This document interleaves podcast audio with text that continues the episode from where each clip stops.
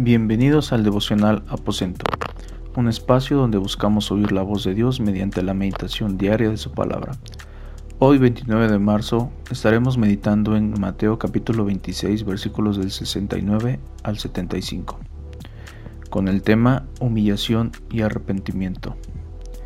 Vemos en este pasaje cómo Pedro está sentado fuera del patio cuando dos criadas y un hombre le acusan de haber estado con Jesús le dicen que él era uno de ellos, que él era un seguidor de ellos.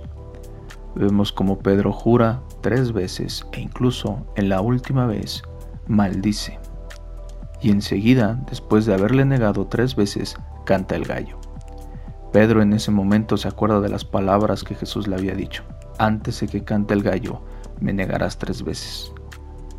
Saliendo de aquel lugar vemos cómo llora Pedro amargamente, arrepentido por lo que había cometido. ¿Cuántos de nosotros podríamos decir al leer este pasaje que Pedro era un cobarde?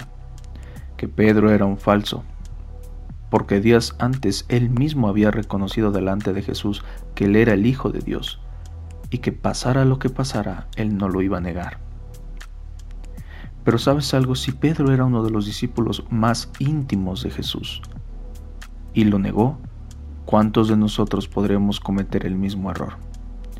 Sabes, yo te abro mi corazón, que en algún momento de mi vida como cristiano lo llegué a negar.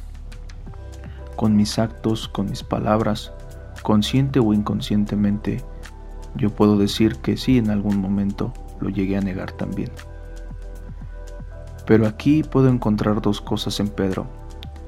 Número uno, que una vez que lo negó se humilló, lloró amargamente, reconoció que había fallado. Eso es humillación y arrepentimiento. Y segundo, que a partir de ese momento nunca más volvió a negar a Jesús, sino que incluso se convirtió en un mártir. Hubo un antes y un después en Pedro. Si uno de los discípulos más íntimos a Jesús falló, nosotros también somos vulnerables a hacerlo, porque constantemente la vida del creyente tiene que estar siendo probada ya sea en momentos difíciles o en un momento como este, como Pedro. Ese momento donde su vida estaba en riesgo, que por temor lo negó, pero tal vez llegará un momento similar para nosotros. Pero que podamos dar certeza, con convicción, en quién está nuestra fe y en quién creemos. Y ese es Cristo Jesús. Tenemos que dar la certeza en quién está fundamentada nuestra fe, con nuestras palabras, con nuestros actos. Ya sea como te comento en un momento de prueba que estemos pasando, o en un momento como Pedro donde nuestra vida puede estar en riesgo por causa de Jesús. Pero que podamos decir, si por Cristo vivimos, por Cristo morimos. Que en momentos de crisis, que en los, que en los momentos de prueba, no solamente sintamos tristeza por haberle fallado, sino que reconozcamos nuestra debilidad, reconozcamos que le hemos fallado, que tengamos una humillación delante de Él a causa de nuestro error y tengamos un arrepentimiento genuino, que busquemos la gracia de Dios y que tengamos un antes y un después, que sí le fallamos, pero que nos arrepentimos y nunca más volvemos a caer en el mismo error. Padre, en el nombre de Jesús, Señor, te damos tantas gracias por esta palabra que tú traes a nuestras vidas, Señor. Gracias, Señor, porque nos enseñas que, Padre, que sí llegará el momento en que tengamos que ser probados, Señor. Llegará el momento como Pedro en el cual, Señor, él tuvo que ser probado. Padre, falló como cada uno de nosotros, Señor, ha fallado o podría haber fallado, Señor.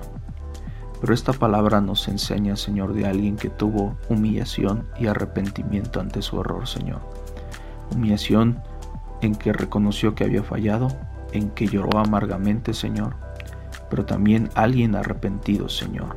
Alguien que buscó la gracia, alguien que pidió perdón, Señor.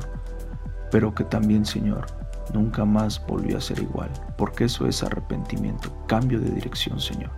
Que cada uno de nosotros, Señor, si te hemos fallado, Señor, en algún momento, o llegará el momento en que tengamos que ser probados, Señor, que podamos dar la certeza en quien creemos, Señor.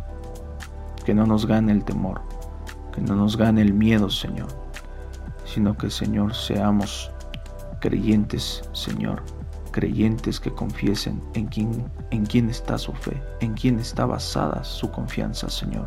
Y esto es en ti solamente, Cristo Jesús, Señor. Te lo pedimos en el nombre de Cristo Jesús, enséñanos a vivir constantemente como tú. Amén y amén.